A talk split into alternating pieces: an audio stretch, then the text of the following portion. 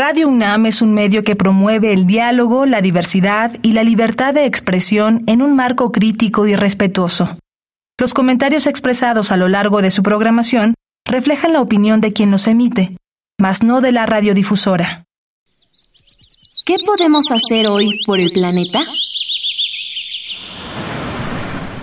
La higiene del hogar es indispensable para prevenir enfermedades. Por ello, solemos comprar productos a base de hipoclorito de sodio, así que te recomendamos no mezclarlo con los siguientes químicos. Alcohol, gel antibacterial, vinagre, agua oxigenada y amoníaco. Revolver estos productos puede provocar alguna reacción en la piel o intoxicación en el cuerpo. Habitare Hola ecófilos y ecófilas, bienvenidos a una nueva transmisión de Habitare, Agenda Ambiental Inaplazable. Me da mucho gusto saludarles, yo soy Mariana Vega y me encuentro como cada semana con la doctora Clementina Kiwa. ¿Cómo estás, Hola. Muy bien, Mariana, aquí pues como siempre, con mucho entusiasmo para nuestra nueva transmisión de Habitare. Así es, porque el día de hoy además tenemos un tema bastante interesante con un invitado de lujo. El día de hoy vamos a hablar acerca de cómo conciliar las actividades con la persistencia de los ecosistemas, claro que las actividades humanas. Y para esto, ¿quién nos acompaña, Clemente? Pues tenemos el enorme gusto de tener otra vez con nosotros a Miguel Martínez Ramos, que es biólogo de la Facultad de Ciencias y doctor también de nuestra universidad y ahora es investigador del Instituto de Investigaciones en Ecosistemas y Sustentabilidad en Morelia. Bienvenido, Miguel. Muchas gracias por esta oportunidad para volver a conversar con ustedes y su audiencia. Muchas gracias, doctor, por acompañarnos. Y bueno, sin más preámbulo, quédense con nosotros. Hoy en esta Habitare hablaremos sobre conciliar las actividades humanas con la persistencia de los ecosistemas. Esto es Habitare, Agenda Ambiental Inaplazable. Empezamos. El Instituto de Ecología de la UNAM y Radio UNAM presentan. Toma segundos destruir lo que ha crecido en años. Toma horas devastar lo que se ha formado en siglos. Tomar acciones para rescatar nuestro ambiente solo requiere un cambio de conciencia. Habitare. Agenda ambiental inaplazable. Ciencia, acciones y reacciones para rescatar nuestro planeta. Nuestra, casa. Qué gusto que continúen con nosotros en esta transmisión de Habitare. Hoy hablando sobre conciliar las actividades humanas con la persistencia de los ecosistemas. Y Clemen, es un tema que en lo personal me fascina desde el punto de vista social, claro, pero pero siempre que hablamos de la persistencia de los ecosistemas, pareciera que hablamos de algo separado a la propia raza humana. De pronto daría esa inquietud, pero por supuesto que van de la mano. Exactamente. Y ahora, bueno, pues está el reto de conciliar esa persistencia eh, con, con, nuestro propio futuro, ¿no? Entonces, bueno, la pregunta que me parece que es pertinente hacer, Miguel, es ¿por qué podría ser relevante para un ciudadano como nosotros, conocer cómo funciona un ecosistema, ¿no? Después de todo esto, bueno, pues tenemos que preocuparnos por entenderlo. Sí, mira, en realidad es tanto como nosotros nos preocupamos por nuestra propia salud y que pues estamos siempre preguntando al médico, a personas que trabajan en el sector salud sobre pues situaciones que nos suceden cuando nos enfermamos, cuando nos sentimos mal, ¿verdad? Entonces eh, hay especialistas que entienden cómo funciona nuestro cuerpo y qué es lo que pasa cuando llega la enfermedad y qué eh, pues, recomendaciones podría hacerse para volver a recuperar la salud.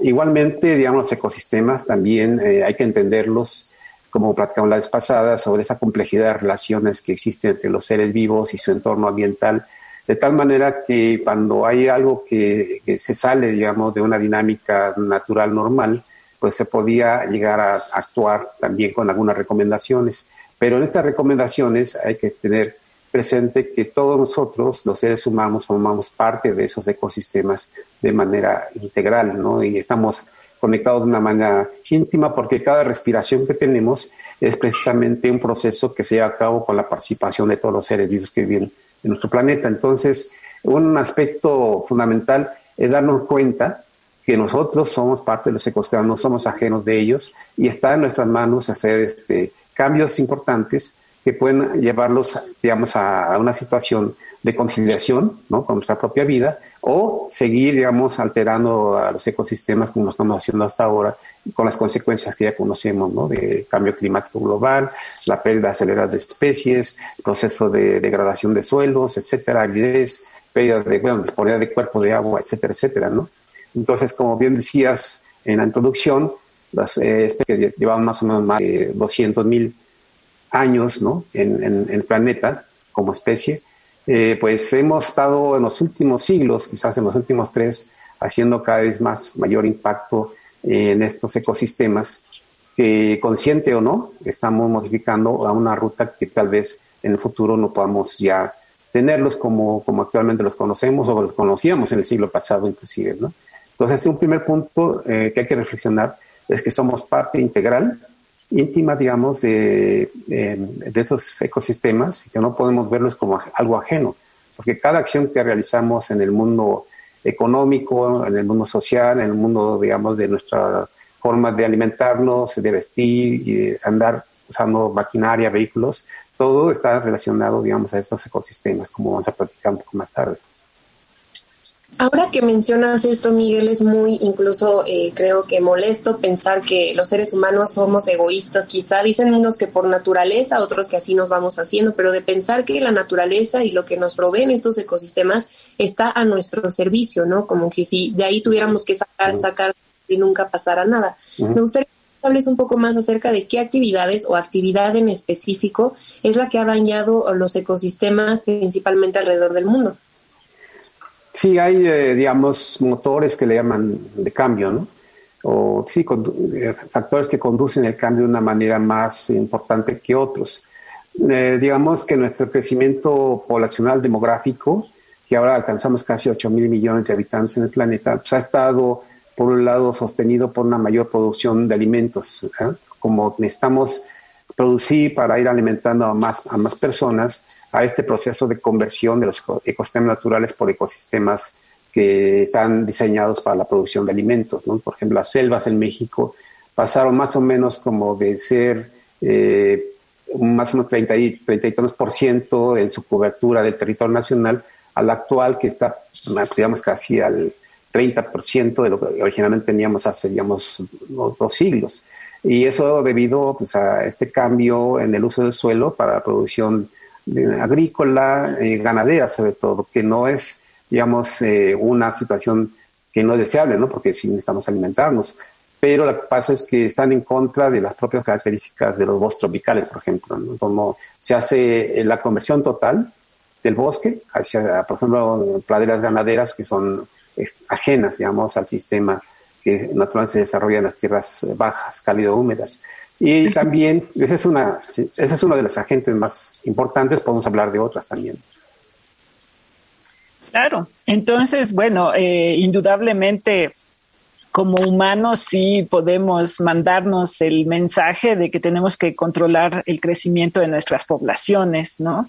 Eh, a lo mejor no como sucedió en mi época, que éramos familias de cinco o más personas, y eh, bueno, eso está pues directamente en, nuestras manos como cada persona, ¿no? Pero eh, a nivel social o a nivel de economía, ¿cómo podemos conciliar estas actividades humanas con la persistencia de los ecosistemas? Como lo ha demostrado esta, este año de pandemia, pues es indispensable que, las, que, que protejamos a los ecosistemas del mundo. Desde, con tu experiencia como ecólogo, ¿cuál es tu visión? Bueno, eh, también existe el otro problema que, que, es la desigualdad en cuanto al uso de los recursos. O sea, no solamente es el crecimiento de la población, sino cómo se reparte, digamos, eh, la producción. Sabemos que hay países que tienen pues altos ingresos, altas capacidades de consumo, sumamente industrializados, que pues el, digamos sería el equivalente de quizás a 10 veces más lo que consume una persona, digamos, en estos países occidentales, eh, comparado con los países que viven en, lugares que realmente están al límite de, digamos, de una subsistencia. Entonces hay una cuestión de cómo usar esos recursos, no viendo la dimensión meramente económica, porque a veces esta dinámica, digamos, de generación de productos industrializados y el consumo mismo se va hacia la producción, digamos, de capital y de pues una dinámica económica que beneficia a pocos, por realmente alimentarnos de una manera saludable, porque producir es eh, una base, digamos, de alimentación sana, y pasando eso, pues ya crean problemas de hipertensión, diabetes, etcétera, todo lo que sabemos. Y hay lugares en los que no llegan ni siquiera a tener buena nutrición. Entonces, eh, pasa por entender este, que, cómo funcionamos como, como seres humanos en cuanto a las necesidades energéticas, nutricionales, y que tengamos políticas adecuadas para que, eh, digamos, esa corriente de, o la dimensión económica no sea la preponderante sobre la cuestión social y sobre la cuestión ambiental o la conservación de la naturaleza. Porque finalmente esos tres ejes determinan este, cómo, cómo se mueve, digamos, el, planeta, ¿no? En términos de sus eh, eh los impactos que tenemos nosotros como seres humanos sobre los ecosistemas. Y ahí es el punto de cómo balancear las políticas que, que, empujan la dimensión económica hacia las cuestiones de justicia social y de cuidado del ambiente. Ahí es un tema muy importante que debemos resolver. Y que lo ideal, desde luego, sería que estos tres aspectos que mencionas, pues se mantengan en equilibrio, ¿no? Es decir, que no se le deja más referencia a uno sobre de otro, porque de cualquier manera vemos que esto genera un problema. Me gustaría que nos comentes, Miguel, a quizá, cuál sería entonces la posición o la situación actual de México en estas cuestiones, sin ser demasiado específico, sin embargo, porque cada que hablamos de esto, pues echamos mano de ejemplos de otros países, ya sea de los que llamamos tercermundistas o los muy desarrollados, ¿no? Pero creo que no hay mejor manera de ejemplificarlo que viendo nuestro caso. ¿En qué nos encontramos actualmente en México? Bueno, también habría que, antes de entrar a este punto, de, puede recordar que desde el siglo pasado, después de la Segunda Guerra Mundial, ha habido como todo este desarrollo, digamos, de industrializar pues, la actividad, ¿no? Tanto productiva, económica, eh, de consumo, etcétera, como decía, viendo más la dimensión este, pues de, ganancia sobre otros, ganancia sobre otros aspectos. Eh, en México, como muchos otros eh, países, pues existen pues formas de, vida comunitarias, tradicionales, que pues han estado ahí por mucho tiempo, ¿no? Haciendo pues, como un respeto mayor sobre los recursos naturales, acuerdos con las asambleas, con las comunidades, etcétera, que le dan mucho valor, digamos, a, cómo se, se cuidan eh, tanto los, el conocimiento para cuidar el agua, el bosque, los animales, eh, pues las comidas tradicionales que, antes teníamos, ¿no? Y que ahora ya han sido sustituidos por las comidas más industrializadas, etcétera. Entonces, eh, habría que ver cómo realmente este, podemos eh, nosotros hacer una, un cambio en los hábitos de consumo. Es un reto porque alimentar a, una población creciente, este, pues tiene que haber un balance entre estas cuestiones de digamos, de cuidado de los consumos sanos y que respetan la naturaleza con aquellos productos que se producen a nivel masivo, digamos, aquí, globalizado, este, y que generan empleos y que conducen pues, muchas cosas de la vida económica de los países. Pero a nivel local, digamos, a nivel de, pueblos, quizás hasta de algunas regiones eh, mayores, eh, se podían eh, organizar de una mejor manera, digamos, la vida de, las personas, empezando porque los niños entiendan y los jóvenes también sean eh, receptivos, digamos, de formas, que hay formas distintas a las que nosotros estamos eh, generalmente escuchando en la radio, en la televisión o en otras formas o en otros foros, es que nos ayudarían a tener una vida mucho más completa, digamos, este, y más, más sana, y que puede ser también un, un, viraje, digamos, importante en la forma que estamos acostumbrados a vivir, sobre todo en las ciudades, ¿no? Entonces, en México, pues sí, si tú vas a los pueblos este, de Oaxaca o Chiapas o de, Yucatán, algunas tienen todavía una diversidad y costumbres de cómo manejar eh, sus recursos naturales y su forma de alimentar, etcétera. Todavía hay persistencia de una cierta resiliencia de que cuando falta algo ellos se, combinan para poder subsanar este, la deficiencia. Pero cuando llevas a nivel mayúsculo, a nivel, por ejemplo, de, un país o del mundo globalizado, ahí el flujo de energía y materiales que, predomina este, pues es otra, entonces depende de la escala. Entonces, eh, tal vez con acciones más locales y con lugares donde se puede todavía eh, recuperar estas formas tradicionales de, vida. Por supuesto, no vamos a estar limitando, este, digamos, otras cosas que son muy importantes de tener a la mano dentro de nuestra vida, digamos, moderna actual, como la información, como la, una buena nivel de salud, una buena este, eh, educación, o sea, todos los medios que te permiten crecer de manera integral y fuerte como persona. Tenemos que hacer ahora una pausa, vamos a escuchar la biodiversidad y yo, pero continuamos hablando de este fascinante tema. ¿Te parece, Clemen? Me parece muy bien. Sigan con nosotros conociendo más sobre conciliar las actividades humanas con la persistencia de los ecosistemas. Esto es Habitare, Agenda Ambiental Inaplazable. La biodiversidad y yo.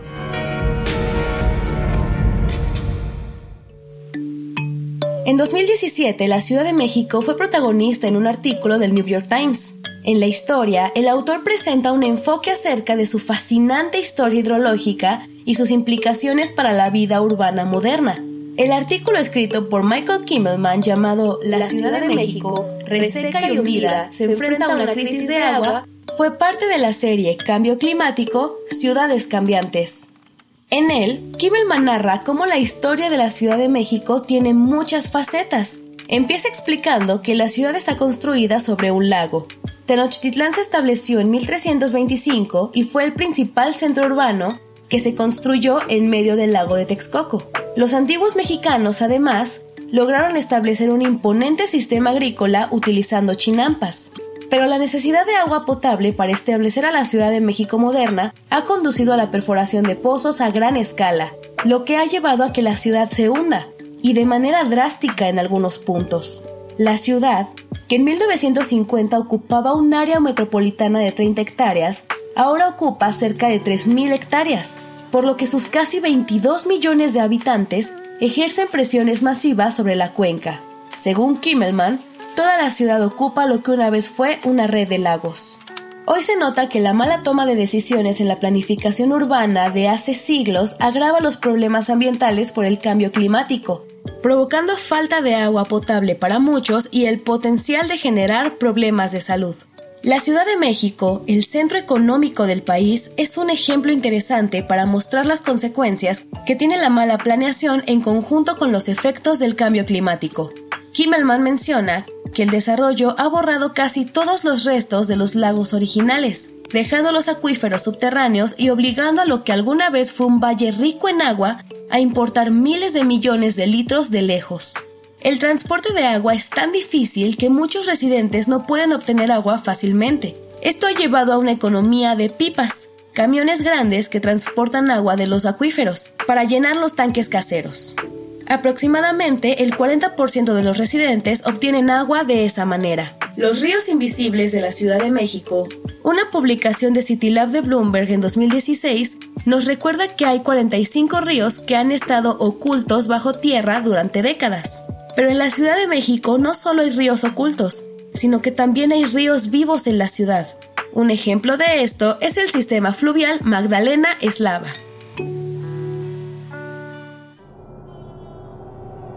Habitare.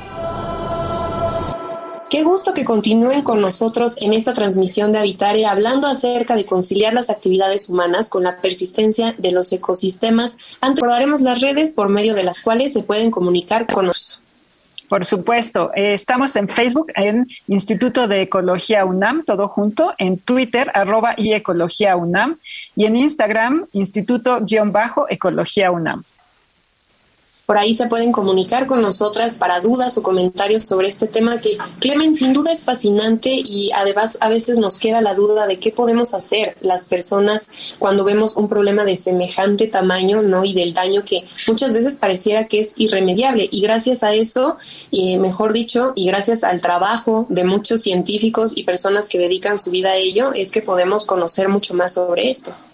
Exactamente. Eh, y bueno, la ecología, que es una ciencia que está pues ahorita posiblemente en el pináculo de su importancia o que está entrando a ese pináculo, pues es, es muy importante porque no sé tú qué opinas, eh, Miguel, pero me parece que puede ser clave para conciliar las actividades humanas y la conservación.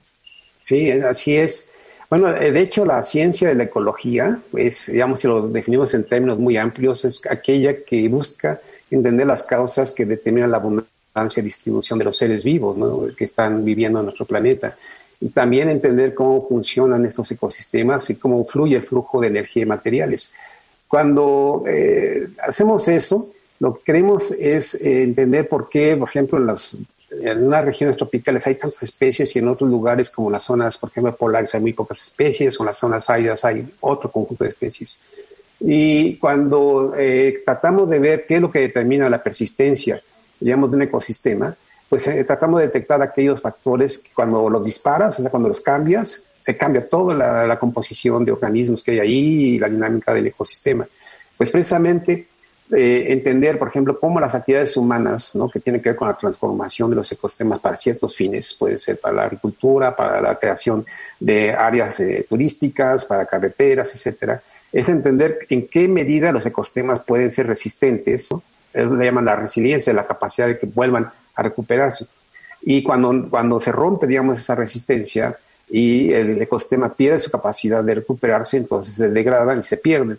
Entonces, eh, por ejemplo, los mosaicos forestales que se pueden eh, desarrollar en, en, áreas boscosas, uno puede entender qué proporción del paisaje que está siendo modificado para algún fin, por ejemplo, para el desarrollo de un pueblo o de una ciudad y, o campos agropecuarios, etcétera, de ese ecosistema que originalmente había, se le quiere mantener para que todavía tenga la capacidad de mantenerse, ¿no? sin que exista un proceso que le llaman como de cascada, en los que poco a poco se van perdiendo este, las especies, se va agregando la, pues, todo el ecosistema. Entonces, por ejemplo, la investigación que estamos haciendo en Chiapas está tratando de encontrar estos eh, puntos de quiebre en, en, la medida en que se empieza a deforestar un área que otrora fue cubierto totalmente de por ejemplo, la región La Candona, ¿no? en un área de Marqués de Comillas que tiene una gran extensión de área. Encontramos que cuando se pierde más del 40% eh, del bosque, empieza a haber un decaimiento, una cascada rapidísima, de pérdida de especies, de plantas y animales, y eso ya no va a ser sostenible. Entonces, con el uso de conocimiento ecológico, uno puede definir cuáles son los puntos de quiebre antes de llegar a ese colapso. Entonces, si, si es posible diseñar paisajes donde sabemos que todavía existe ecosistema remanente para poder persistir por un tiempo y que otras áreas pueden dedicarse, digamos, a la productividad agrícola o al desarrollo de otras actividades humanas en una manera tal que realmente exista, digamos, esa capacidad resiliente del ecosistema, estaremos entrando, digamos, a una forma más sustentable de desarrollo. Sin embargo, como vemos, esto generalmente no es el caso, ¿no? Sino se transforma el ecosistema de una manera indiscriminada, sin saber cuáles son estos puntos. Y lo que estoy diciendo puede ser válido para un bosque templado donde se desarrolla, por ejemplo, plantaciones de aguacate, igual, porque en lugar de ser ganadería, en este caso son plantaciones de aguacate, que sabemos que tiene un beneficio enorme, digamos, para las poblaciones que se dedican a, a esa producción, pero que también habría que tener cuidado en no perder, digamos, esa capacidad resiliente del bosque, de tal manera que, por ejemplo, si un día llega a haber un colapso económico del aguacate, esos terrenos que fueron usados para la producción puedan volverse a recuperar con bosque o con otras características semejantes al bosque ¿no? y, no, no, se vuelvan tierras que, eh, que, pues van a estar, digamos, eh, degradadas o, o, que pueden ya no regresar a las propiedades que tienen originalmente. Entonces, ese es el punto. Y como decía, pues hay situaciones que los médicos saben bien de cómo funcionamos, ¿no? O los que se dedican, digamos, al estudio de nuestro cuerpo humano y que cuando hay un colapso o hay un punto en el que ya no se pueden revivir, digamos, a la persona que está enferma, pues pasa a otro estado. Entonces, aquí es lo mismo, nomás que la complejidad sí es diferente, pero entonces necesitamos integrar conocimiento científico con las personas que están, digamos, actuando en, en, estos sistemas, nosotros mismos, pero sobre todo los que están viviendo en el área, tomando decisiones, los gobernantes toman decisiones a nivel local, ¿no? Por las asambleas locales, o estatales o federales, inclusive globales.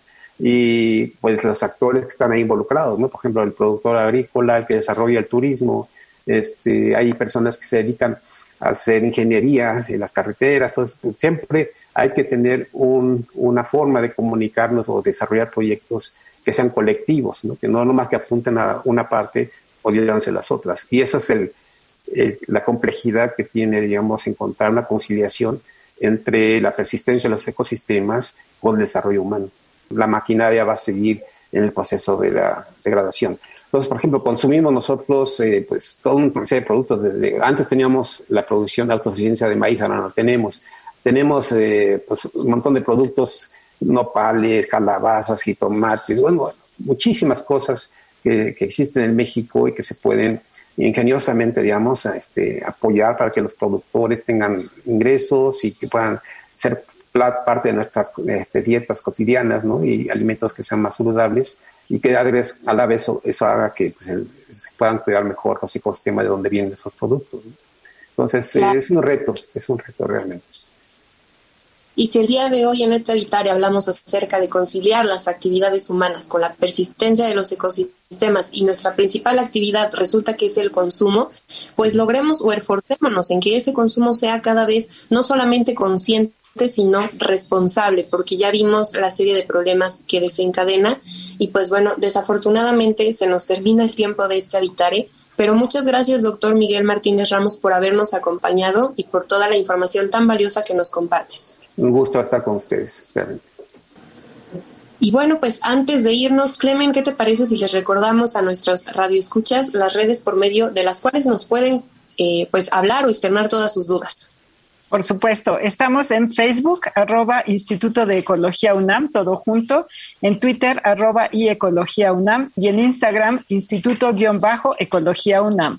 Y pues no nos queda más que agradecer al Instituto de Ecología de la UNAM y a Radio UNAM en la asistencia de Carmen Sumaya, de información de Aranza Torres e Italia Tamés, en la voz de las cápsulas estuvo Lisbeth Mancilla, operación técnica y producción de Paco Ángeles, y en las voces los acompañamos la doctora Clementina Kiwa y Mariana Vega. Los esperamos en la próxima transmisión de Habitare, Agenda Ambiental Inaplazable. Hasta la próxima. ¿Qué podemos hacer hoy por el planeta? Entre los productos de limpieza más usados en los hogares está el cloro, pero mezclarlo con algún otro químico puede ser nocivo para nuestra salud. Hay a quienes incluso su olor les es desagradable. Por eso te recomendamos en su lugar usar vinagre con agua. Mezclándolos a partes iguales obtendrás un limpiador multiusos. Visita ecología.unam.mx para obtener más información sobre el tema de hoy. Y si quieres escuchar todas nuestras emisiones, Entra a radiopodcast.unam.mx. Radio UNAM y el Instituto de Ecología de la UNAM presentaron Habitare, Agenda Ambiental Inaplazable